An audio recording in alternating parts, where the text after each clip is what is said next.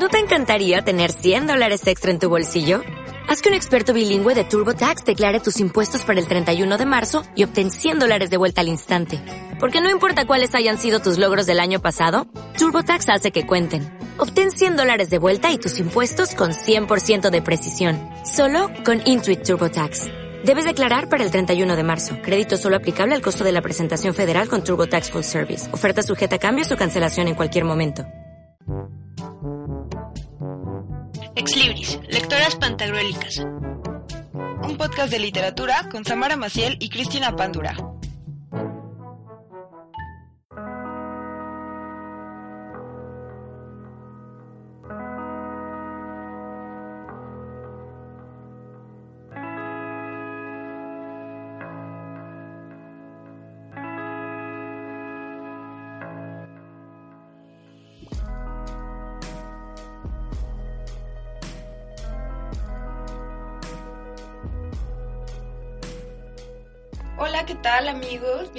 A la tercera emisión de Ex Libris. Yo soy Cristina Pándura Yo soy Samara Maciel.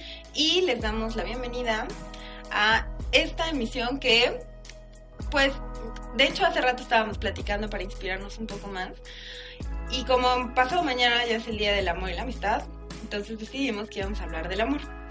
Que nos queda claro que es un tema que no se va a terminar en una sola emisión. Es imposible eh, abarcarlo completo porque eh, estamos casi, bueno, creemos que con un porcentaje como en un 75% de la literatura, el amor está allí. Pero sí queremos eh, ahondar en una obra que nos gusta mucho y bueno, más a Sam. A mí también me gustó, pero a Sam le gusta más. Este, y aprovechamos para hablar también de Gabriel García Márquez. Entonces, para arrancarnos con este tema, vamos a hablar de la teoría, porque nos gusta y somos ñoñas, sobre los tipos de amor.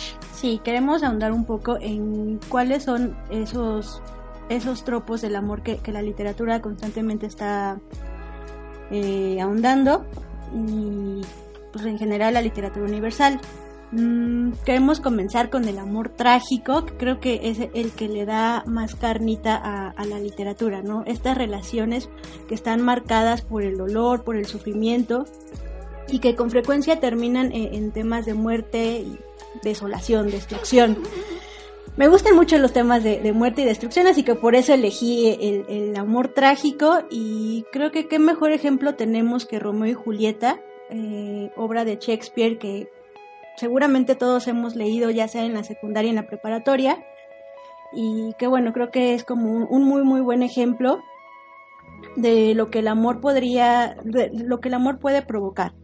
Eh, este tipo de amor en donde los protagonistas no pueden, no pueden nunca concretar su, su relación y que con frecuencia terminan en fatalidad que no solo los arrastra a ellos, sino a sus seres queridos. Es el caso de, de Romeo y Julieta, que termina arrastrando a sus familias y allegados. Otro ejemplo de, de amor romántico, de amor trágico, eh, creo que también puede ser Cumbres Borrascosas, una obra que a Chris le gusta mucho. No sé Mm. por qué me gusta tanto, porque, Porque la en el leí en la fondo- secundaria, pero... En el fondo Chris es muy linda y es muy, muy ñoña. Y, ajá, no es cierto. Bueno, está bien, sí. Bueno, otro ejemplo podría ser Cumbres Borrascosas y pues creo que, que son muy, muy buenas formas de tipificar el amor trágico. Tenemos al- algunas otras manifestaciones, eh, puede ser como el amor sensual, que creo que es muy, muy atractivo en la literatura. Este tipo de amor eh, tiene que ver con lo erótico y lo sexual. Este tema de la atracción física irremediable, este amor que te revuelve las entrañas y no puedes no sentir cómo te palpitan lugares que no todas las personas tienen o deben tener acceso. En este tipo de, de amor en la literatura, los amantes se ven imposibilitados de resistirse el uno al otro. Y tiene mucho que ver con la, eh, eh, lo explícito de las descripciones carnales que pueden ocurrir entre estos amores. Eh, aquí hay una consumación del amor como se le conoce, o sea, tienen sexo. y no necesariamente los finales son felices. De hecho, eh, el amor Pero son sexual- ricos. Ajá, o sea, si hay finales son ricos y esos son los mejores. Eh, de hecho, bueno, se le considera como las, las obras eróticas como que entran en este amor este, sensual y también creo que están mal llamadas las novelas pornográficas. Yo creo que no, o sea, lo pornográfico no entra precisamente en la literatura. Eh, precisamente porque es gráfico, pero bueno, este es un tema así como de conceptos. Pero bueno, este es el erotismo total. Uno de los mejores ejemplos que, bueno, yo creo que es de los mejores ejemplos eh, donde incurre este tipo de amor es La insoportable levedad del ser de Milán Kundera, en donde Tomás y Teresa son los protagonistas. Y justo eh, Milán Kundera lo que hace es describir eh, algunas, algunos pasajes que tienen que ver con la corporalidad, con el sexo, con el erotismo de estos dos personajes y justo el conflicto de Teresa de tener que compartir a Tomás con otras mujeres porque Tomás es un loquillo, o sea, no la respeta ni nada y entonces va y Es inquieto el joven, ¿no? no es que sea loquillo, tiene problemas de curiosidad. curiosidad. Y entonces, pues la engaña y etcétera. Y si no la han leído, léanla porque es muy buena. Y tiene pasajes, eh, si no, si, quizás no así como súper eróticos, pero sí que hablan mucho de la eh, corporalidad que implica eh, el amor sensual como la pasión carnal que a todos nos ha recorrido alguna vez. Y también tiene película por si la quieren ver y que yo la empecé a ver y no... ¿No te encantó? No me... Va muy lenta, ¿no? Ah, es muy lenta, sí, es muy, muy lenta. No me acuerdo haberla terminado de ver, la neta. Este, aquí en esta, y lo vamos a hablar un poquito más adelante, creo que también podría entrar, o deberíamos, eh, debería entrar Lolita, pero esta la vamos a meter un poquito más adelante, entonces ya ahí podemos como especificar la parte del amor sensual en Lolita de, de Nabokov. Y hay otra obra que, que, estaba pensándola justo hace ratito y que fui corriendo al, librero de Chris, que es Mujeres de Bukowski. Ya que estamos en este tema del erotismo, eh, pues es un libro bastante, bastante eh, erótico, bastante descriptivo, pues son todas estas relaciones de Chinansky, que es el alter ego de, de Bukowski, y aunque es muy criticado porque lo consideran un poco grotesco, mm, yo sí creo que, detrás de todas estas descripciones hay un gran amor del autor hacia las mujeres, hacia las distintas mujeres que, pues que estuvieron en su vida. Entonces, pues quería mencionarlo. Es también un libro donde no hay amor hacia una sola persona, más bien hacia muchas. Y pues bueno, también cuenta. Bukowski es además del el, borracho literato más conocido de que habla sobre precisamente la corporalidad de las mujeres y habla, digo, bueno, si lees no nada más mujeres, sino sus otros títulos llevan la parte erótica y sexual en el, en las mismas, en, el mismo título, ¿no? Este, y, lo, lees, lo, lees en un centón, sin albur. En albur también si quieren. Ajá, entonces, pues ahí échenle un ojo. Es muy padre leerlo. Una literatura muy ligera. Y pues ojalá y les guste. Hay que, hay que abrir un poco la forma en que pensamos de Bukowski, bueno, de lo que escribe Bukowski, porque podría inclinarse un poco hacia esta parte de la misoginia, que justo decía Sam que ya no lo considera así, pero más bien como eh, los pasajes literarios, creo que son muy, muy ricos para conocer un poco, o sea, como para abrir los panoramas del erotismo en la literatura. Creo que Bukowski también es un gran ejemplo. Pues sí, ya no me acordaba esa parte de, del señor, si tiene sus Sí, la verdad es que Sus momentos. Se las madrea y, o sea, yo me acuerdo que en varias, varias obras sí se las madrea y las trata mal y, viven como vagabundos y solamente la pasan bebiendo, cogiendo o Pero además es increíble el pegue que tienen sus personajes, que repito es su alter ego. Ajá, que es el mismo, exacto. Ajá. Pero bueno, ahí si un día están aburridos y quieren leer eh, algo muy explícito y carnal, pues ahí está. Bukowski. Bukowski es una buena buena recomendación. Y luego sigue el amor imposible, Sam. Cierto. Eh, pues también tenemos el amor imposible, eh, este como amor romántico, un poco idealizado. Eh, todos hemos tenido un amor platónico y yo creo que es el que podría inspirar a muchos.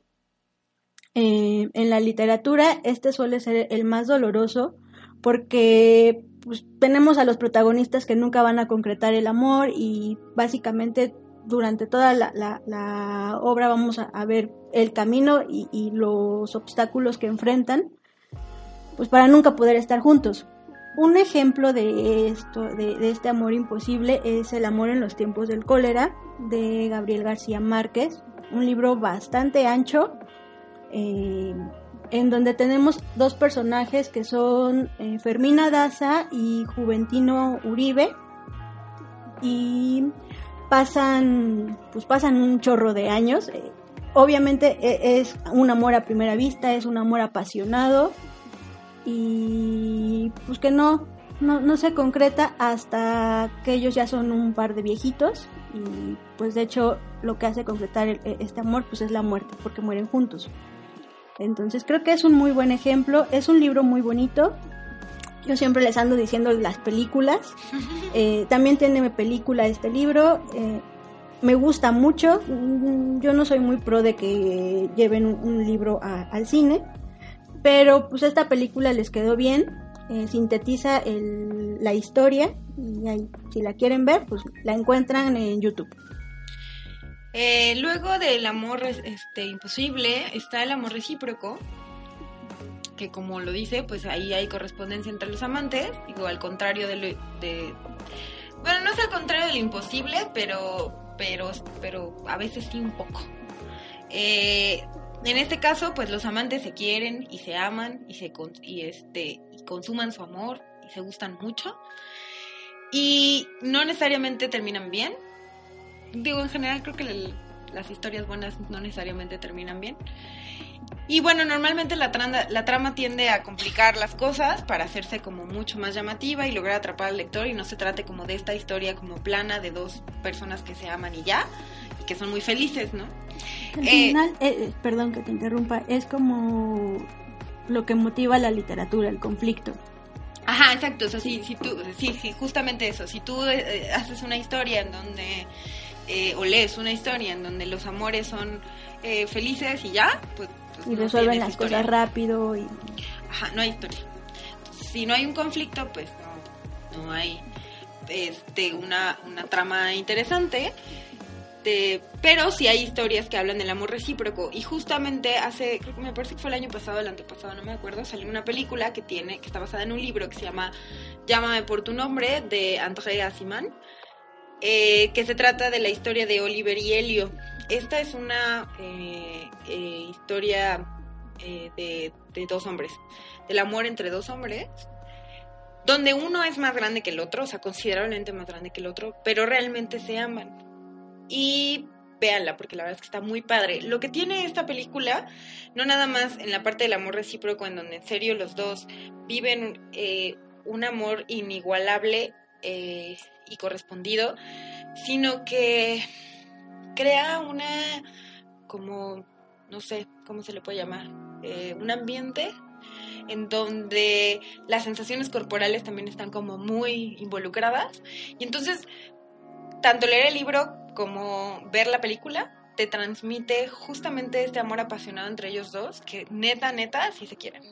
Entonces sí, sí hay como, se plasma, el, el, el, autor plasmó como muy bien la idea del amor recíproco, por supuesto hay, este, hay conflicto, no terminan felices, eh, pero está muy muy buena y la adaptación me parece que es excelente, de hecho creo que ganó a Mejor Película Extranjera este, el año pasado o antepasado para buscar. Entonces, sí es muy buena. Otra forma del amor que encontramos en la literatura es el amor cortés, eh, tomado de la época feudal y muy presente en las novelas de caballería. Es este amor eh, donde la mujer se percibe como, como un ser superior, eh, se idealiza demasiado, incluso se le podría rendir culto y pues ella puede ser hasta cruenta pues, porque es cortejada por muchos. Eh, algunos ejemplos son el Amadís de Gaula y mm, de mis obras favoritas que se llama Tristán e Iseo o Tristán e Isolda. Eh, la historia de, estos dos eh, chicos es muy, es muy simpática y es muy característica de las novelas de caballería y, y del amor cortés, porque Tristán no, no considera a Iseo como una pareja, de hecho la ve siempre muy lejana y por obra de, una pócima mágica que en realidad no debía de tomarla Tristán, pero la tomó, pues termina enam- enamorándose perdidamente de Iseo. Es importante en este, en este tema del amor cortés que también es muy importante los temas éticos y los temas de caballería y los temas de servir a- al rey. En este caso, eh, esta figura, esta figura de, rey podría ser el, tío de Tristán, que es quien debería de casarse con Iseo, y entonces Tristán por seguir a, estos valores éticos renuncia al amor que, que tiene por Iseo y, y, pues, termina pues, llevándosela a su tío. Entonces es como una mezcla de, emociones, porque por un lado sí está como, el tema de la amo con todo mi, ser, pero también tengo que responder a mis valores y tengo que rendirle eh, eh, lealtad a mi rey o a mi superior, en este caso el tío de Tristán. Son novelas muy viejitas, muy, muy viejitas, muy largas. eh, y pues bueno, creo que también dan fundamento como a la nueva literatura. ¿Iseo es hombre? No, Es. Iseo es mujer. Ajá. Perdón, yo no he leído esta nunca. No, es, es un libro muy grueso, o sea, son novelas de caballería. Eh, creo que Tristán Iseo tiene dos mil páginas. Ah, no mames, Sí, yo tardé un semestre en leer cuando iba a la universidad. se me hace bien poco tiempo para leer una de dos mil hojas. La la ventaja de las novelas de caballería es que son, son muy sencillas de leer. Son como cuentos. Justo lo que antes de, comenzar el podcast, Cris y yo empezamos a platicar de, de cómo hay una evolución en la literatura, ¿no? Cuando hablamos de novelas de caballerías, eh, pensamos en, en- en magia, pensamos en seres fabulosos y pues que muchas veces se transponen a la realidad, o más bien se transponían a la realidad de esa época. Esto está padre, más adelante vamos a hablar de este ejercicio de ficción que la verdad es que a mí me parece súper interesante. Que creo que me adelanté. Eh, sí, ya lo adelantó, pero la verdad es que está, está padre. Eh, pero bueno, más adelante lo vamos a, a especificar. Eh, otro tipo de amor es el amor idealizado, eh, que este tipo de amor es eh, el que versan en el amor en su estado más perfecto, ¿no? O sea, las el amor que no puede ser, no, más allá del imposible, sino realmente estás enamorado de algo que ni siquiera existe, ¿no? Posiblemente. Eh, o que esa persona amada es tan perfecta en tu cabeza, pero en realidad ni siquiera es tan perfecta. Y se ve al, al que recibe el amor como algo totalmente inalcanzable que se asemeja a lo divino. Aquí es donde uno de los ejemplos que se nos ocurrieron a nosotros es el de Lolita, en donde el personaje de Humbert Humbert, eh, que es el, el que funge como su padrastro, se enamora de Lolita y es realmente, o sea, y la idealiza como la mujer que no es, y, sabe que no puede tener una relación con ella porque, porque pederastia, pero también tiene un tema esta, esta novela, como creo que todos sabemos, que también hay una adaptación para cine de... ¿es de, de- de quién es esta adaptación para cine? De... Te busco. de, de ahorita me acuerdo porque no quiero regarla. Bueno, el caso es que la obra de Vladimir Nabokov lo que hace es describir mucho más allá del amor idealizado de Humbert Dumber a Lolita, sino además tiene pasajes este pues muy sensuales, ¿no? Entonces aquí también puede entrar el tema del amor sensual y que de hecho Lolita es una eh, obra que quedó baneada pues muchos años tanto en Rusia como en el como en el resto del occidente y bueno, ya después se liberó porque pues pues ya los conservadores perdieron y así. Y este ¿Y de quién es? ¿Ya viste? Adrián Lain. Esa es una de las adaptaciones. Hay otra. ¿De qué año es esa? Esta es del 97. Hay otra de. que es más ¿La del viejita. 62? Sí, ¿de quién es? Que estoy segura que. que de hecho. Stanley una- Kubrick. Ah, pues claro, de Kubrick. Es que ya iba a decir otra cosa y no quería regarla. De Kubrick. Justo era el, de- el que estaba pensando. Bueno, entonces la idea de, de Lolita, bueno, el amor en Lolita versa entre lo ideal, ¿no? Lo sensual. Y lo sensual. De hecho, por eso estaba prohibida. Además de, de- del amor idealizado, hay otro amor que no es tan saludable, el amor tirano. Eh, este tipo de amor que llega a las obras literarias con una denotación bastante déspota. Eh, podríamos hablar que es un- una especie de pseudoamor, porque si, si nos ponemos en, en una postura rígida, pues no, no puedes eh, lastimar a quien amas. Y pues con frecuencia los personajes eh, en la literatura pues sí terminan lastimando y sí terminan haciéndole daño a las personas que los aman. Básicamente como va su amor tóxico. Así es.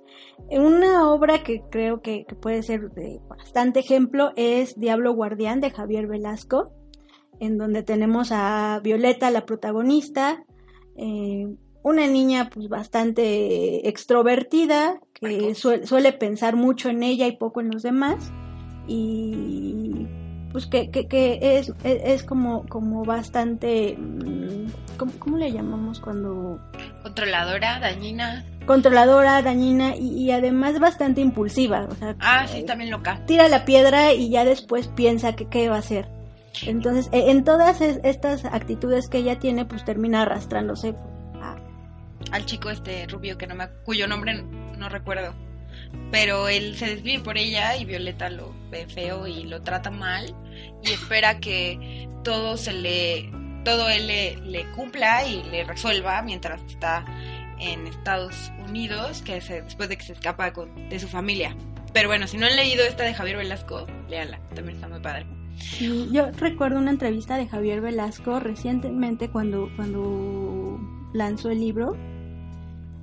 Justo por eso leí eh, Diablo Guardián.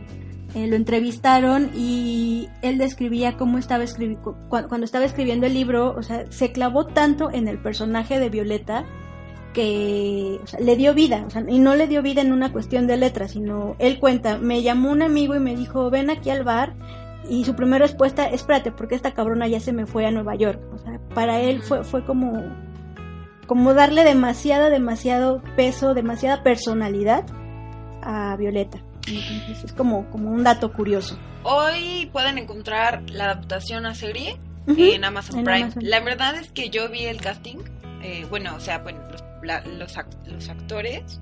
Te decepcionaste con Violeta. No me gusta Violeta. Yo también. No, no me imaginaba hacia Violeta. Creo que la chica que lo hace, cuyo nombre no recuerdo tampoco, perdón, es muy buena. Ella apareció como la, la hija de la hermana eh, me parece mayor de las Aparicio. Ajá. De esta serie de las Aparicio. Que, era la hija mocha, ¿no? Ajá, sí, sí, que era una, sí, era una chica súper mocha. Y la verdad es que estoy casi, o sea, estoy segura de que ella es una gran actriz y que, que es buena. Pero no sé, algo no, no le he pesado. Me acabo de, acabo de descubrir hace unos días que tenemos Amazon Prime y, no le he empezado porque le, le quisiera dar otra releída a Diablo Guardián eh, a mí me gusta mucho el personaje de Violeta, es muy bueno. De hecho, alguna vez, eh, de unas tantas frases que dice Violeta, hasta me la quería tatuar literal, porque es muy padre. Sí, sí. No me acuerdo, eso fue hace ah. muchos años. Pero cuando la encuentro otra vez, ya superé a Violeta pero cuando lo estaba leyendo sí me pareció que era poderoso, era un personaje muy poderoso, a pesar de tener 15 o 16 años y que podía hacer lo que, quería y controlar lo que quisiera. Entonces la verdad es que el casting a mí no me gustó, por lo que veo, no he empezado la serie, la voy a empezar a ver y luego la comentamos. Pero entiendo que Javier Velasco estuvo muy involucrado tanto en el casting como en el guion. Entonces, pues posiblemente no esté nada mal. ¿Cómo se llama la actriz? La estoy buscando y no la encuentro. Justo yo también cuando, empecé a ver que anunciaban Diablo Guardián, me emocioné mucho y, sí, también me detuve un poco al ver quién era Violeta. Hay que darle una oportunidad, Chris, hay que enterrar al personaje porque además creo que no es ella, o sea, nos casamos tal vez con la casamos con el personaje de de las apariciones. Se llama Paulina Gaitán. La actriz se llama Paulina Gaitán.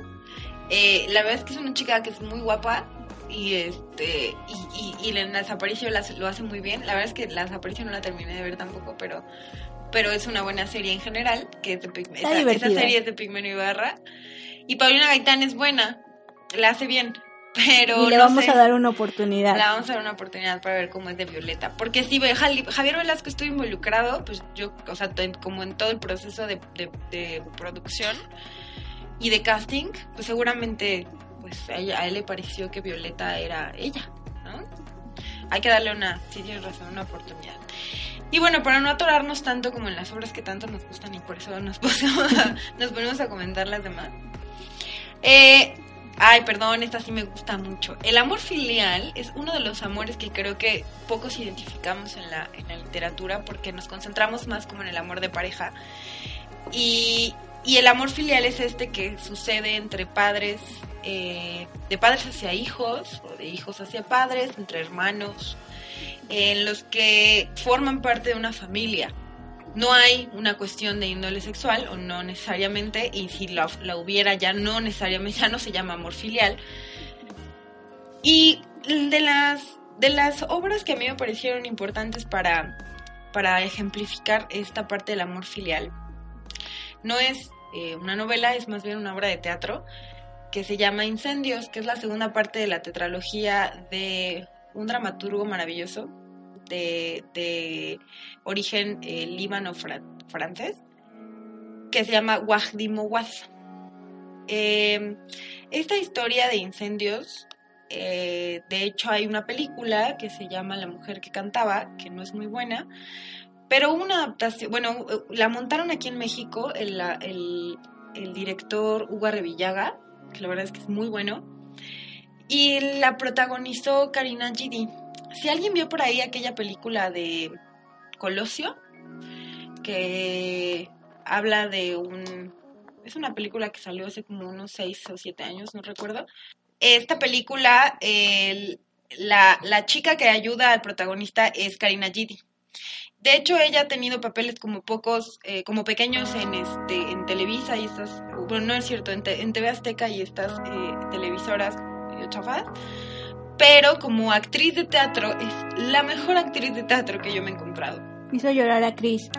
En esta de incendios, si, si ninguno de ustedes la ha ido a ver, eh, desgraciadamente esta no está como en cartelera permanente, hay que cacharla y la verdad es que no sé si vayan a presentarla otra vez. Pero pueden encontrar eh, el libro, que está un poco caro, pero lo pueden encontrar en el péndulo, lo encontré yo. Incendios es la historia de Nahual Margual, que, es una mujer que muere y le deja la misión a sus hijos gemelos, Simón y Jean, de que encuentren a su papá y a su hermano. Y su historia se desarrolla en la guerra del Líbano, en esta época de guerra en donde se están peleando los territorios. Eh, y hay mucha violencia y hay eh, despojo y hay muerte. Y Nahual, Nahual Margual se muere y Simón y Jean no saben nada de su mamá. Y entonces los manda a buscar a su papá y a su hermano. Y, y esta, esta mujer, eh, o en esta obra, la, la mujer eh, va pasando por diferentes estadios, que es desde su infancia hasta que, hasta que muere, cuenta la historia de la guerra, y en este caso a ella en algún momento de la historia de su vida la detienen y es eh, encerrada. Y pues dentro de los horrores de la guerra eh, Nahual Margual es abusada, o sea la violan constantemente eh, por uno de sus eh, por un verdugo. Y bueno la historia es de amor filial de Nahual hacia sus hijos pero de, Nahual hacia su hijo, el que está buscando durante toda la historia. Y es un amor que no puedes comparar con otra cosa. El amor de madre a hijo en esta historia es maravillosa. Y si tú ves la, eh, la, puesta en escena, bueno, pues es que Karina Gidi es la cosa más maravillosa para, para hacer Nahual Margual. En otros países esta, esta obra teatral se ha montado y no hay ni un solo país que haya tenido a una sola actriz representando a las tres nahuales, que es la de la niña, la de la como la vieja y como la madura, digámoslo así. Todos han usado diferentes actrices y México solo, solamente utilizó okay. a Karina Gidi y bueno, es... Wow. Tenemos que verla, Cris. Ya, ya Avísanos le... cuando la vuelvan a poner en escena. Esta, creo que la última vez que la pusieron en escena fue en 2013 y la verdad es que tú entras y bueno, yo la he ido a ver dos veces y la segunda vez Kleenex ya estaba dando en la entrada este paquetitos, ya le estaba este, patrocinando porque neta la potencia de la historia y de este amor filial que tienen eh, es no tiene punto de comparación y lloras y lloras y lloras. Incluso la prensa llora y llora y llora y todos lloramos. Entonces, sí, si algún día a Hugo Revillaga se le ocurre eh, volverla a montar y Karina Gidi acepta ser Nahual Margual de nuevo, tienen que ir a verla porque sí es, es ya nos animaste, Cris. Es maravillosa, véanla. Pues sí, vamos a ir. Bueno, pues ya hablamos acerca de los distintos tipos de amor. No son los únicos, son los principales que se nos vinieron a la cabeza. Eh, hay más. Y pues ahora sí vamos a, bajar un poco este tema del amor y otras cosas al libro que elegimos, que es del amor y otros demonios. Eh, es escrito por Gabriel García Márquez. Mm, Chris nos va a platicar un poquito acerca de, del autor, aunque la verdad es que creo que ya todos lo conocemos bastante bien. Pero bueno, vamos a dar un, repaso súper veloz. Rapidísimo. Popularmente conocido como Gabo, Gabriel García Márquez nació en Colombia en 1927 y parte de su vida la pasó en México, de hecho falleció en nuestro país en 2014. Él empezó su carrera como periodista, en realidad, eh, pues yo creo que como por formación era periodista y no escritor aunque pues en la práctica en realidad es un gran escritor. Y pues fue colaborador inicial de, medios que aún sobreviven, por ejemplo La Jornada, por ahí les regaló cuando fundaron La Jornada, el día de La Jornada, este, les regaló un texto. Y bueno, escribió múltiples colaboraciones periodísticas que, que de acuerdo con lo que él decía, eh, esta, este trabajo de reportear y de hacer periodismo le ayudaba a no perder el contacto con la realidad, ¿no? Digo, ya sabemos que él hacía realismo mágico, entonces yo se volaba así muchísimo su imaginación. Y hacer periodismo le permitía tener los pies en la tierra. Y hay varias curiosidades alrededor de, de Gabo. Por ejemplo, en 1960 viajó a La Habana y trabajó en una agencia de prensa que había creado el gobierno cubano, que era prensa, eh, prensa latina, y se hizo amigo del Che Guevara. Como creo que todos sabemos, eh, pues, formó parte de los círculos intelectuales de la izquierda, eh, era Chairo, como le dicen ahora, y junto con su hermano eh, Jaime García Márquez y Jaime Albello Banfi, crearon la Fundación Nuevo Periodismo Iberoamericano y que a su vez esta fundación, por ahí de 2013 más o menos, creó el premio Gabriel García Márquez, que premia lo mejor del periodismo en Iberoamérica. Em, fue Premio Nobel de Literatura en 1982 y en sus, eh, sus, obras literarias, como les comentaba, pertenecen al realismo mágico y su mejor representación, o bueno, al menos lo que habla eh, la historia, eh, pues es Cien años de soledad, evidentemente, que cumplió hace no mucho su 50 aniversario y fue publicada en Buenos Aires en el 67. Tardó 18 meses en escribirla. Nada más 18 meses. Nada más leve. Su primer cuento fue La Tercera Resignación, eh, publicado en 1947 en un periódico liberal de, en Bogotá. Entre sus obras más famosas eh, están El amor en los tiempos del cólera, eh, publicada en 1984, Del amor y otros demonios, publicada en 1994 y de la cual vamos a hablarles un poquito más. Memorias de mis putas tristes, que fue esta última en, en 2004. 12 cuentos peregrinos, eh, publicada en 1992, El otoño del patriarca en 1975 y El coronel no tiene quien le escriba en 1961. Lo que les quería comentar es que hay una antología que se llama Ojos de perro azul, mm, no tengo el dato de en qué año fue publicado, pero en esta antología pueden encontrar su primer cuento que se llama La tercera resignación, y algunos otros cuentos que, están un poco complicados y, rompen la línea de este García Márquez que, conocemos. son cuentos un poco más eh, abstractos. Esta antología fue publicada en el 74. Ok, pues ahí cuando tengan tiempo echen un ojo a, Ojos de Perro Azul. Eh, sus obras suelen caer mucho en, la representación de un amor eh, con edades bastante, bastante desequilibradas. Tenemos hombres maduros eh, que pues, se ligan a, chicas adolescentes. Es el, caso, es el, caso, del libro del cual vamos a hablar. Este, crece como una constante en García Márquez y pues bueno, todos tenemos como, como nuestros lados turbios. A él le gustaba hablar de eso. ¿De pedofilia? Pues eh, un poco, no lo voy a defender, la verdad es que a mí me encantan las relaciones de amor que, que él describe, que, que él logra crear, me parecen súper apasionadas, tienen como este toque romántico, eh, romántico literario, que, pues, del cual yo soy fan.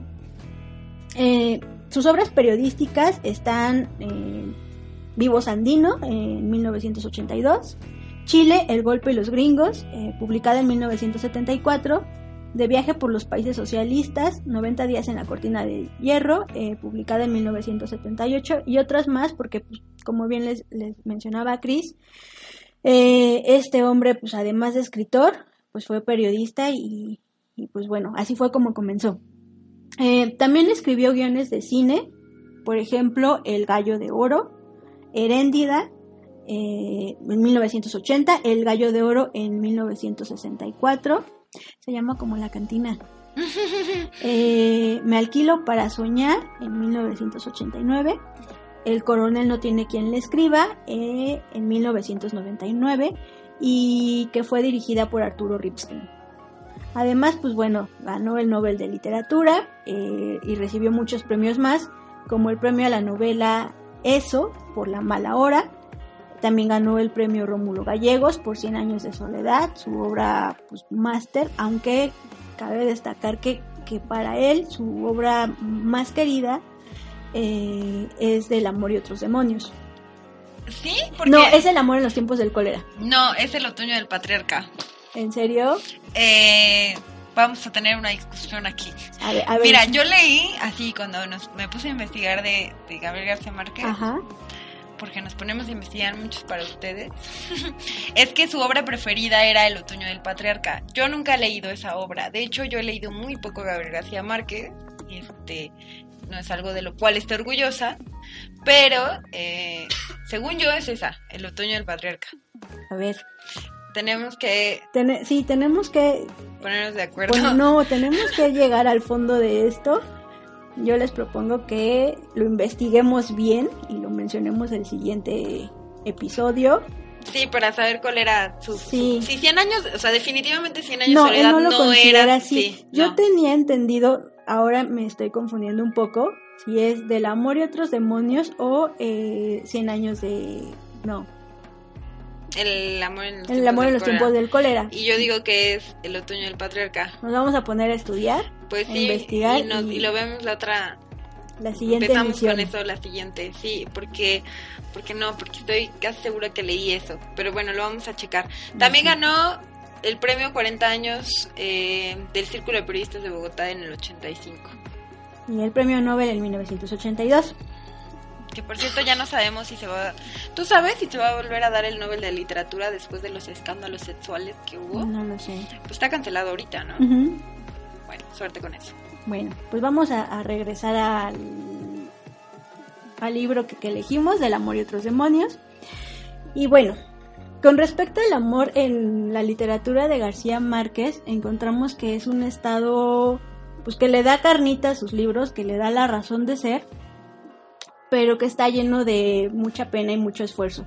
Los personajes principales, los amantes, tienen que atravesar un gran camino de sufrimiento eh, que puede durar muchísimos años, que puede lastimarlos, en que, pueden haber incluso personajes intermedios que los lastiman más y que bueno, al, final para estar juntos pues tienen que, que sufrir. Aquí encontramos una antítesis del amor que se manifiesta como una gran enajenación, no necesariamente sinónimo del odio ni del rencor, sino que muchas veces se representa como resultado de un amor incompleto, inexistente o no correspondido que vemos reflejado en el amor en los tiempos del cólera. Eh, ya les había comentado, tenemos a Juventino, a Fermina Daza y a Juventino Uribe, que pasan, no recuerdo el número de años, pero sé que son más de 90 años tratando de estar juntos. Él le promete que va a mantenerse virgen, obviamente no lo hace. Eh, en el camino pues sufre mucho, pero pues sufre rico porque termina conociendo el amor en muchas mujeres. Sin embargo, pues él no logra olvidar a, a Fermina y pues bueno, al final mueren juntos. Así es. Eh, algo que me gustó mucho en Del amor y otros demonios es eh, esta explicación un poco fría que da eh, un judío que se llama Abrenuncio, que, que le dice al personaje principal, que es Cayetano de Laura, un, ayudante de obispo, tratando de persuadirlo acerca de que pues, el amor no es para él lo cito, dice, el amor es un sentimiento contra natura, que condena a dos desconocidos a una dependencia mezquina e insalubre, tanto más efímera como más intensa. Entonces, bajo esta descripción vemos cómo eh, eh, los personajes no deben de enamorarse si es que quieren eh, conservar tranquilidad. Sin embargo, si queremos una historia, pues sí tiene que haber un amor, sí tiene que haber un conflicto. Y pues así es como, como sucede el conflicto de, del amor y otros demonios.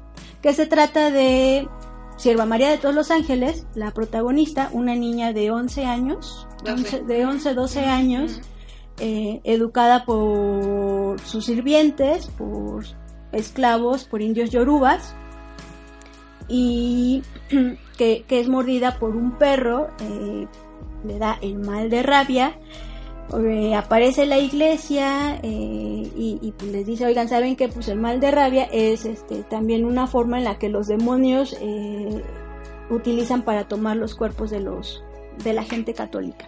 Entonces, bueno, en todo este ambiente eh, llevan a la niña a un convento, el plan es exorcizarla, el, encargado de hacer el exorcismo se llama Cayetano de Laura, y pues en el camino termina enamorándose de la niña y terminan siendo custodiados por los demonios.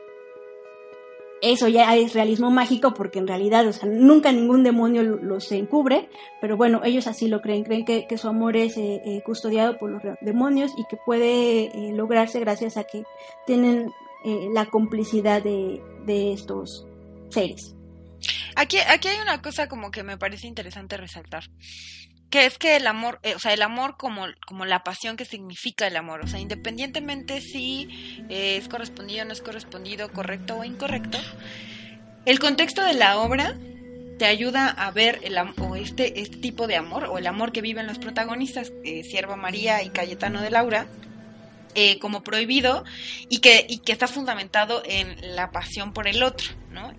si bien no queremos spoilearlos tanto, la forma en que se relacionan y que y donde pasan este largo camino que ya mencionó eh, Sam, o sea, tiene que ver con eh, lo prohibido, con estas relaciones desiguales que maneja eh, Gabriel García Márquez entre el hombre maduro y la niña, que la verdad es que sí para mí es súper perverso, pero que justamente cae no solamente en la pasión, sino en la necesidad de la creación de, de, ficción, pues, ¿no? O sea, en la, en la creación de un universo que, independientemente si está bien o mal en la realidad, está en un universo que es ficción y que es una oportunidad para explotar otros niveles eh, humanos o de la vida humana, ¿no? De los, de los fervores y pasiones que puede tener eh, el humano en su naturaleza, o sea, al final del día la literatura, y creo que esta es una de las, o sea, es una obra que, retrata bien eso,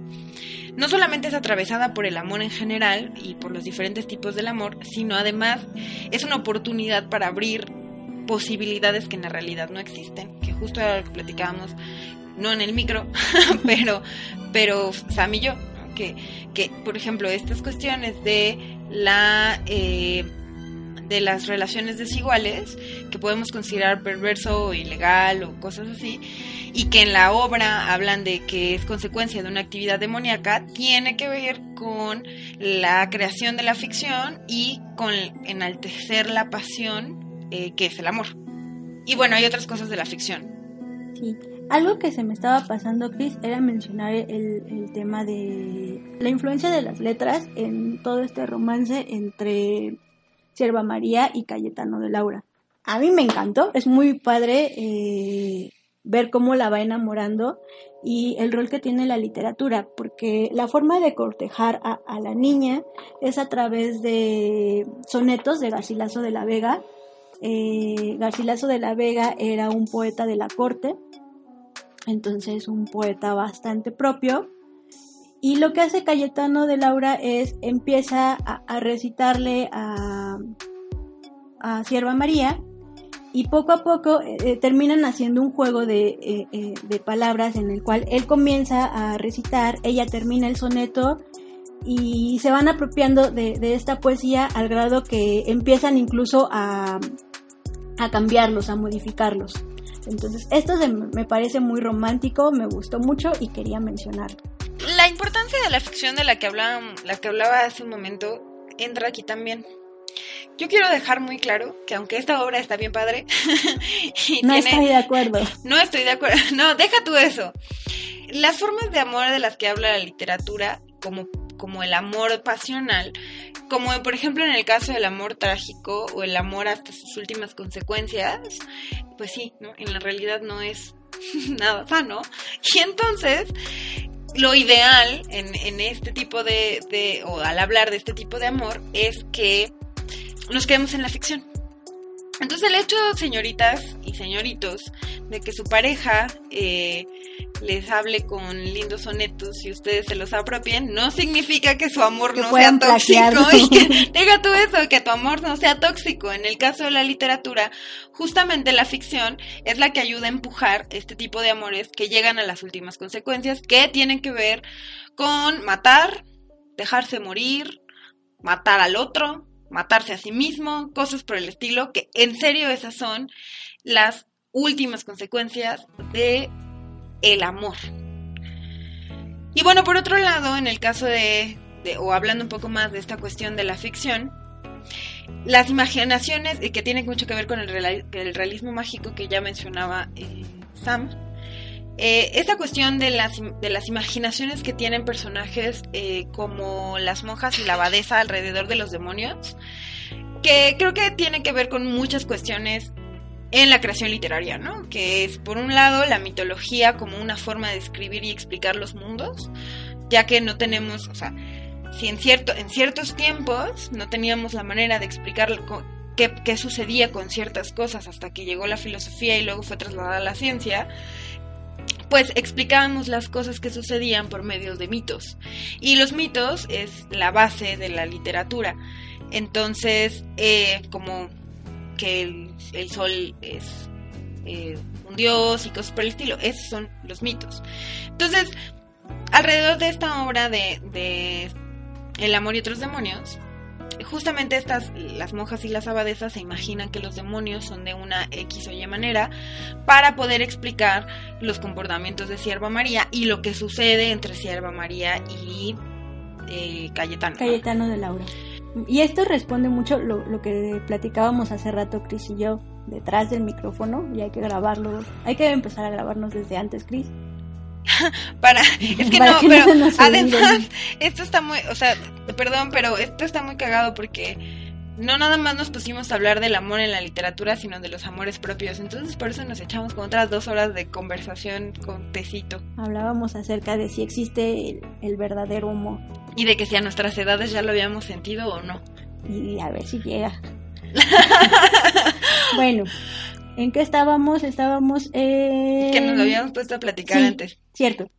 Mm, una parte del libro es muy graciosa, es justo las monjas del convento donde está Sierva María, eh, empiezan a fantasear y empiezan a inventar cosas. O sea, Sierva María es una niña de 12 años, flaquita, eh, de cabello muy largo, creo que eso no lo mencionamos, su cabello es súper, súper largo. Le llega a los pies porque hicieron una promesa donde no se los debía cortar hasta que se casara. Así es. Entonces empiezan como a fantasear con esta niña de cabello rojo, cabello largo, y empiezan a crear falsas ideas. Hay una parte en la que la niña tiene hambre, se va a la cocina porque pues tiene hambre y se da cuenta que, que hay indios, eh, indios yorubas en la cocina, pues ella siente como esa empatía porque es con la gente con la que creció y no se desaparece, va y come con los indios, entonces las monjas al no verla pues dicen es que los demonios la desaparecieron, la hicieron invisible a nuestros ojos y como esas hay muchas explicaciones que empiezan a levantar en las actas. Una monja dice que vio como Sierva María se levanta, empezaba, le salían unas alas y empezaba a aletear haciendo unos ruidos súper extraños.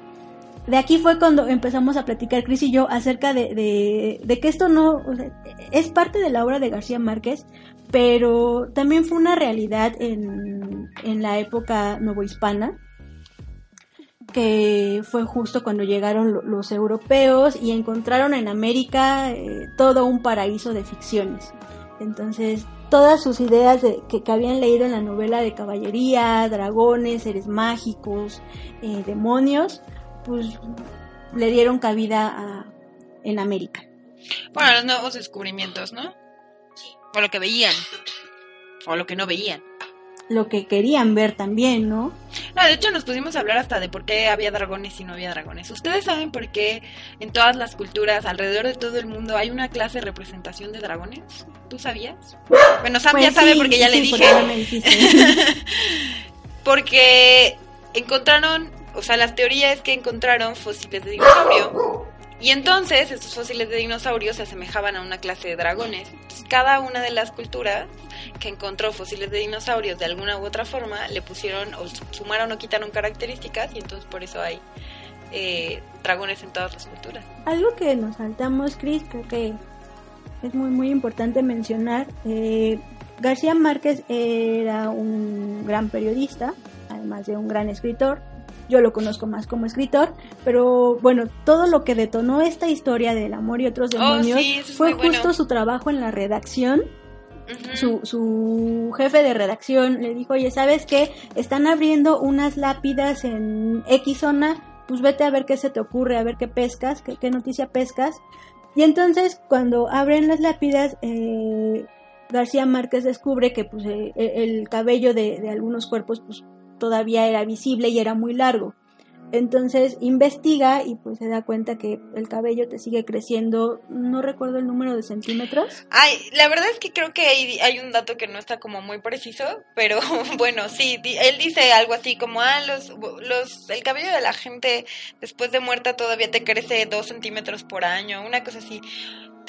Sí es cierto, o sea, científicamente sí es cierto, pero pero no tanto como la, o sea, lo que lo que sucede es que abren el ataúd de una niña y, y, que, y que la niña tiene el cabello que le mide alguna cosa así como 20 metros, así una, una cuestión como muy exagerada. Y la persona que abre el, ataúd le dice eso, ¿no? Como, es que el cabello de las personas todavía le crece dos centímetros por año y por el tiempo que lleva muerta esta niña, pues seguramente es, este, por eso lo tiene tan largo. Esa es la explicación que le da.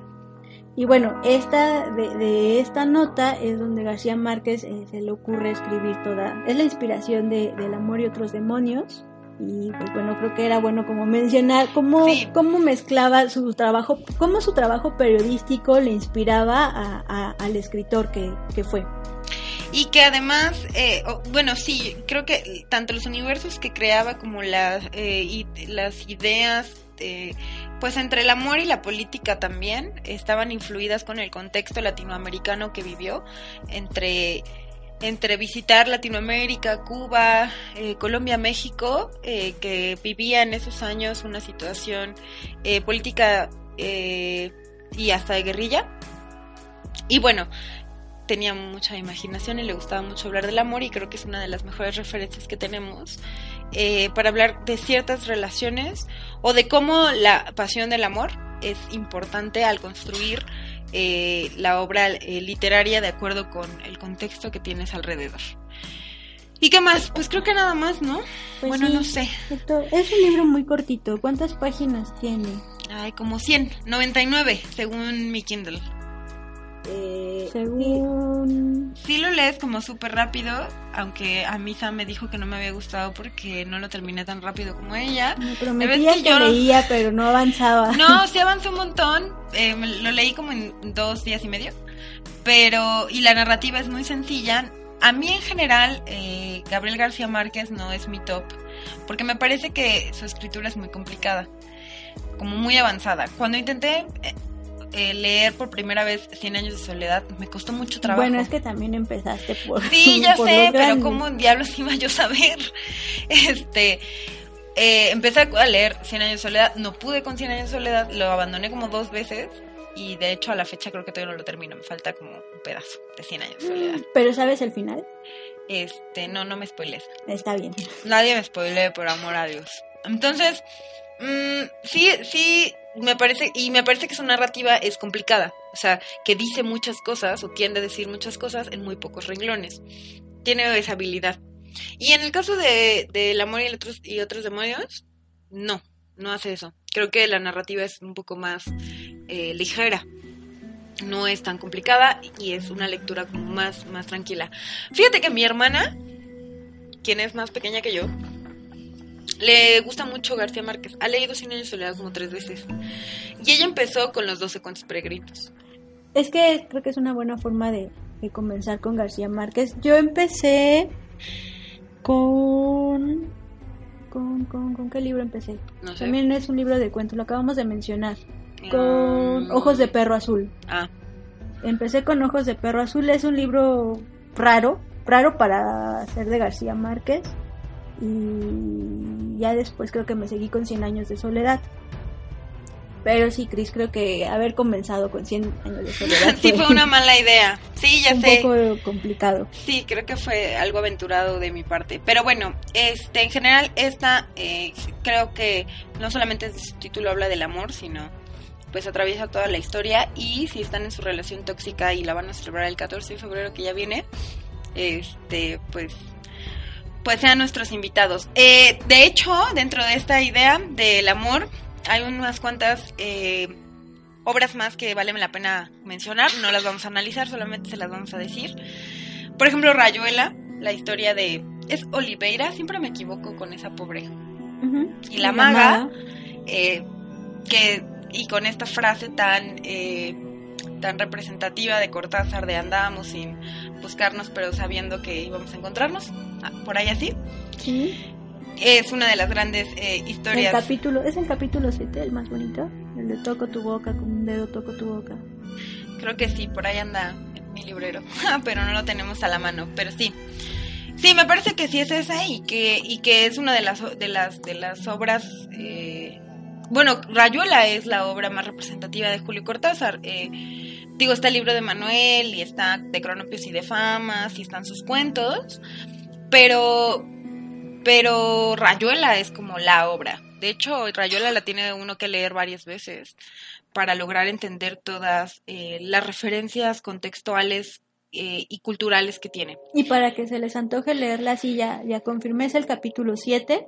Son 1, 2, 3, 4, 5, 6, 7, 8, 9 líneas que las leen y van a ver que se les va a antojar leer Rayuela.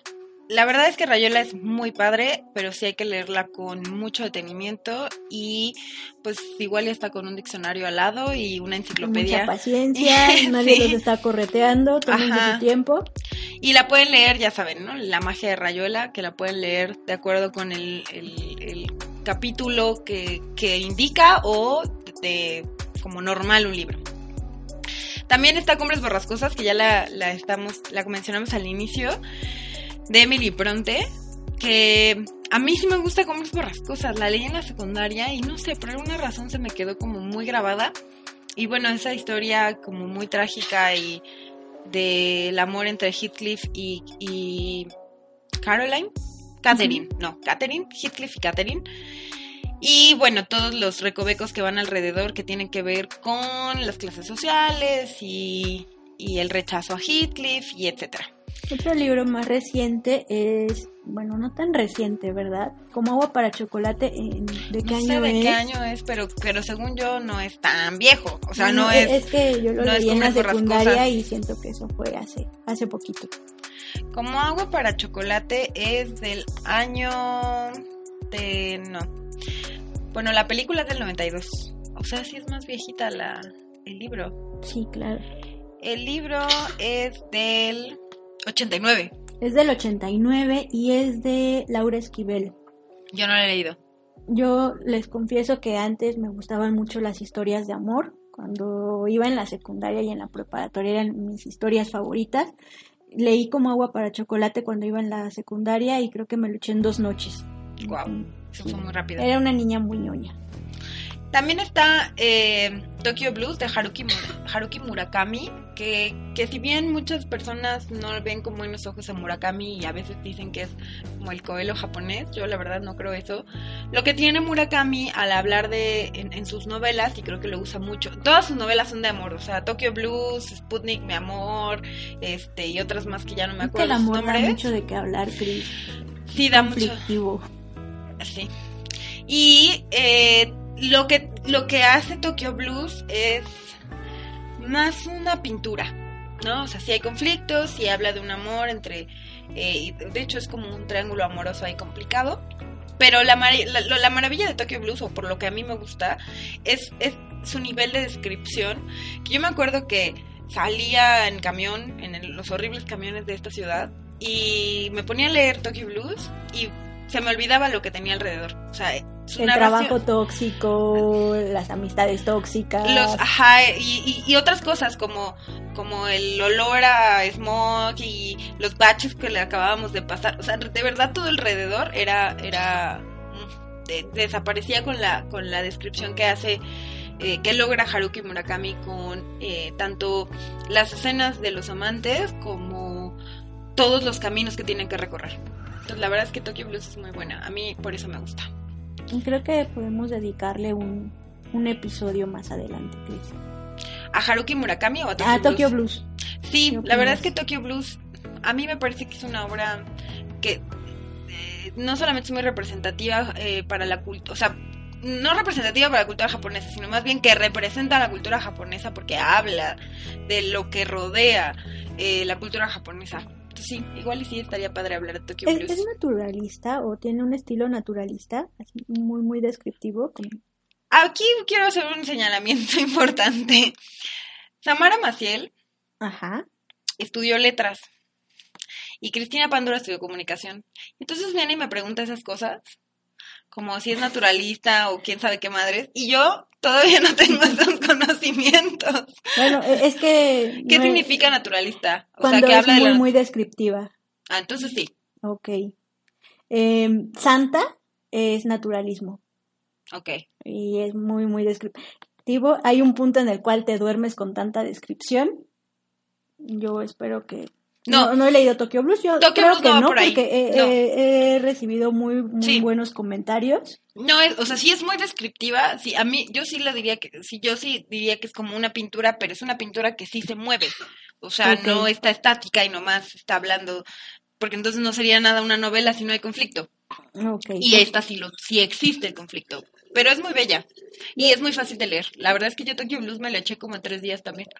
Yo me he hecho el propósito de leerla porque no la he leído. Me la han recomendado muchas personas y pues bueno, creo que ya es momento de, de, darle tiempo. Léela, es muy padre.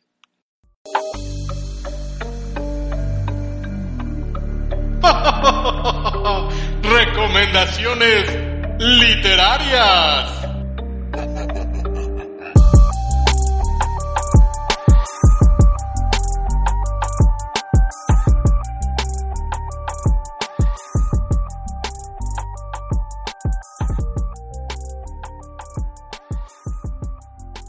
Todos ustedes quiero hacerles otra recomendación de un libro que sí he leído. También lo leí en, mi época en la que creía en el amor, eh, el amor apasionado, que se llama La Ley del Amor y también está escrito por Laura Esquivel, la misma autora de Como agua para chocolate. Es un libro muy divertido. Les he de contar que durante años lo consideré como mi, uno de mis gustos culposos porque mucha gente considera a Laura Esquivel como una escritora para señoras. La verdad es que quizás sí, porque es muy sencilla, muy fácil de leer, muy amena. Pero pues yo creo que también está padre de vez en cuando leer esta literatura que, que, te, que te haga incluso hasta reír. Laura Esquivel tiene nombre como de señora. sí, muy señora. Lo es, es una señora ricachona además. Ajá, exacto. Sí tiene como el apellido adecuado que le mandó a su esposo y justo por, por las regalías de como agua para chocolate. Tuvieron un gran pleito.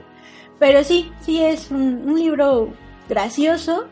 Em, incluye, no, no he visto las ediciones recientes, pero bueno, la que yo leí incluía como un pequeño cómic al final y venía con un CD. Entonces era gracioso porque terminabas un capítulo y la autora te recomendaba poner un, una canción. Entonces estaban desde óperas, estaba desde el eh, Nesum Dorma hasta Songo le dio Borondongo. Y es una obra muy graciosa, muy, muy, muy graciosa. Eh, salí del closet y pues, confesé que la he leído, es divertida. Entonces creo que se pueden pasar un buen momento cuando la lean. Yo les voy a recomendar Ámame eternamente y vamos viendo, que esta es no es necesariamente una novela, es de Luis María Pesetti. Yo quiero pensar que muchos de ustedes eh, ubican a Pesetti, eh, si vieron Bisbirige alguna vez cuando eran muy niños, esta, la generación millennial, los que ya estamos como de la mitad para más viejos, este, que vimos a Bisbirige en los tiempos de Plutarco Asa, salía este personaje que se llama Pesetti. Luis María Pesetti, que cantaba y tiene muchas canciones. Bueno, sigue cantando, sí, claro. Él se dedica, de hecho, más a escribir para niños. Eh, tiene unas novelillas que es, eh, bueno, son como cuentillos, como novelas muy cortas de, de Natacha, que es una niña que tiene aventuras con un perro. O sea, pues con su perro, Raffles, porque es una niña, ¿no? no se rían y no piensen cosas horribles, porque es es literatura para niños, está editada por Alfaguara, de hecho. No son tan complicados de conseguir. Pero en esta obra, Pesetti lo que hace es hablar, hace como una guía para amantes. Y el primer capítulo está muy interesante, o sea, a mí me pareció muy divertido porque hablas, es un, es un diálogo interno que tiene un, cuate sobre su relación de amor y la mujer con la que duerme todos los días, con la que vive. Y bueno, termina haciéndose una contradicción el mismo y, sobre lo... O sea, primero empieza quejándose y luego se contradice a sí mismo y se termina preocupando por su pareja. Entonces la idea en el ama eternamente y vamos viendo es que hace una guía para adultos de cómo se debe amar al otro. Y te pone una serie ahí como interesante de, de frases y como tipo ley de Murphy. Eh, y esta, esta eh, te enseña como algunas lecciones de amor. Y es para adultos, entonces me parece que sí es un poquito difícil de conseguir. A mí me lo regalaron hace varios años. Pero, pero si se meten a su web, creo que sí lo pueden encontrar. Y está muy padre. Yo lo voy a revisar porque solo conozco PCT, la versión para niños. Que es maravilloso también. Sí, Ya vamos a hablar de PCT porque yo lo amo. Bueno, y además lo conozco como, como la versión cantante. Los changos y esas canciones. Eh, depende de la cosa más maravillosa. Es muy divertido. Súper creativo. Vayan a verlo. Ah, yo quiero ir a verlo, nunca he podido ver, no. Además es súper gracioso, es como cuando vas a, a, un concierto de 31 minutos, que sí encuentras ahí unos cuantos niños, pero te das cuenta que los que están más emocionados y están tarareando somos los adultos. Sí, seguro, porque les digo que Pesetti estuvo en Bisbirige cuando nosotros estábamos muy jóvenes. No sé si Bisbirige sigue existiendo en el 11, la neta no tengo idea. no creo que ya no. Ahora existen unas marionetas que se llaman no recuerdo su nombre, pero no, ya no. La verdad es que... ¿Fuiste reportera a Bisbirige? No, ¿qué crees que nunca fui reportera a Bisbirige? Qué chistoso. Ah, tenía compañeros en la escuela que sí eran reporteros. ¿Tú fuiste reportera a Bisbirige? No, yo no fui reportera a Bisbirige. Quise serlo, pero... No, yo vivía no en... mi carta. no, y a mí me gustaba mucho, era una gran época de. Y, y, y, Luis Pesetti hacía un gran trabajo con los niños, toca la guitarra, compone, entonces... De hecho, estos, de estos libros de, de, Natacha, que son súper mega divertidos, eh, hay película eh, argentina. Me parece que no le fue como tan bien, eh, pero... Y no la he encontrado, la verdad es que la quiero, la quiero buscar, creo que se estrenó hace un par de años.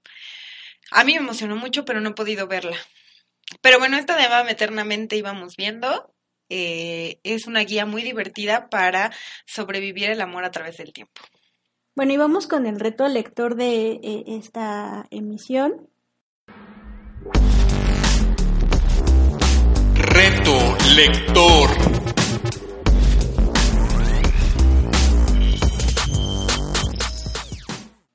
Encontramos un reto anual la verdad es que no queremos tampoco que se lo avienten, pero sí creemos que al mes de febrero podríamos aventarnos el reto que lanza el Centro Gabo para los lectores, que es echarse un libro de García Márquez que nunca hayan podido acabar. Entonces, Chris va a leer Cien años de soledad Chris otra va a leer vez. Cien años de soledad. Yo voy a leer eh, Memorias de mis putas tristes, que no he leído. Ah, sí. Además es tan pequeño libro que no sé por qué no lo he hecho. Pero bueno, este va a ser mi reto. Este, escríbanos y cuéntenos cuál va a ser el libro que ustedes van a leer. Y pues disfrútenlo. Y bueno, listo. Como les dijimos al inicio del programa, pues hablar del amor en la literatura está muy cañón, o sea, hay muchas cosas de las cuales eh, hablar, de las cuales abarcar. Quisimos hacerlo como un poquito eh, o no tan pesado, porque hay muchas cosas como alrededor de este tema.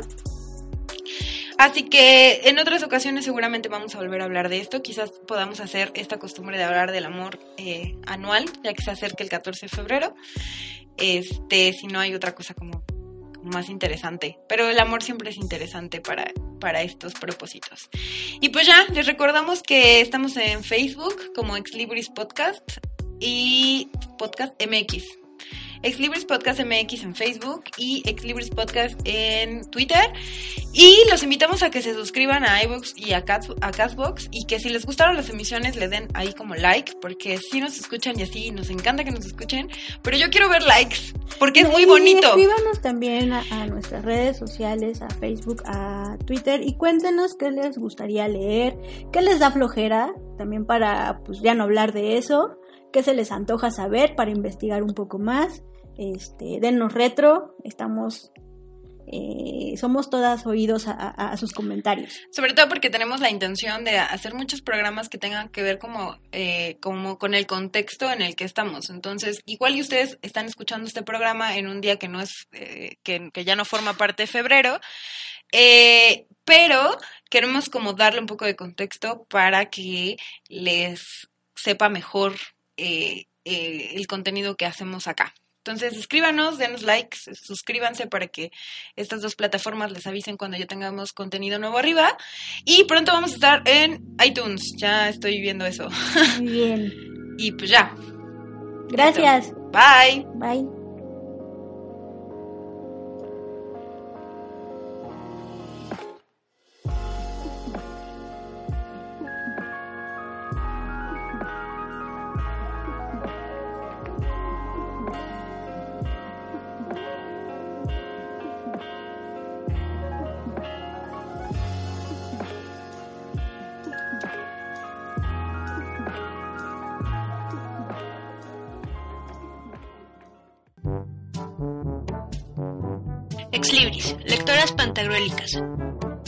Un podcast de literatura con Samara Maciel y Cristina Pándura.